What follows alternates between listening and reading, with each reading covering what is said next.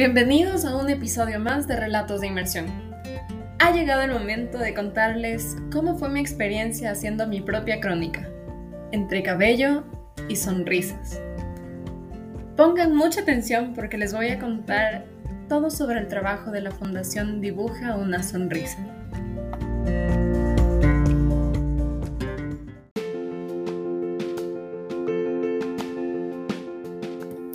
Después de todas las lecturas sobre la crónica y la inmersión, era mi turno de hacer una crónica. Escoger el tema y el lugar fue bastante difícil. Tenía varias opciones. Quería que hubiera música, algo que me apasionara, algo que quisiera entender cómo funcionaba en el mundo de otros. Finalmente, decidí ir a la Fundación Dibuja una Sonrisa, pues había completado la donación de mi cabello, lo cual fue toda una experiencia absolutamente inmersiva, y ahora quería ver cómo lograban que eso pasara. ¿Cuál era el proceso para convertir cabello en pelucas y entregárselos a niñas con cáncer, que de otra manera no podrían tener cabello?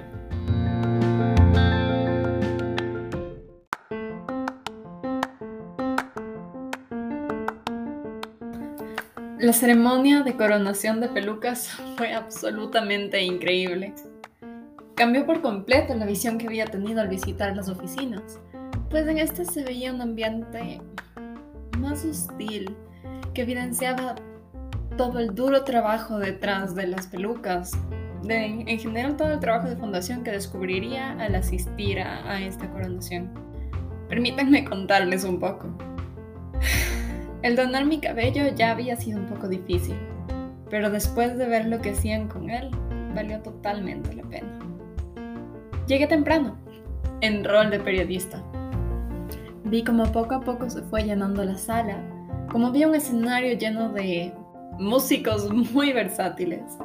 Javier Sandoval, el fundador, hacía de todo. Era presentador, animador, también tocaba la guitarra, cantaba. Junto a él estaba un baterista, también había otro malabarista, presentador, animador, un pianista que era el encargado del área de marketing de la fundación, de todo un poco. Empezamos con un show con varias canciones de autoría del fundador, de Javier Sandoval, y posteriormente fue el clímax del evento.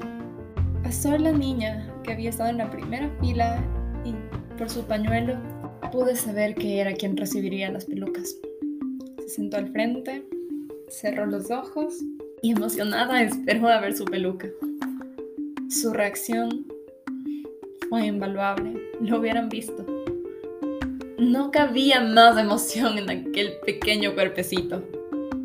Desapareció para ponerse su peluca y cuando regresó tenía tanta alegría. Fue fascinante conmovedor. También estuvieron dos personas más que recibieron las pelucas para sus familiares. En el medio de sus relatos hubo llanto, gratitud, todo lo que generaba esto. Me sentí tan honrada de poder estar ahí, no solo como periodista, también como donadora, como alguien que tuvo la oportunidad de abrigar un corazón.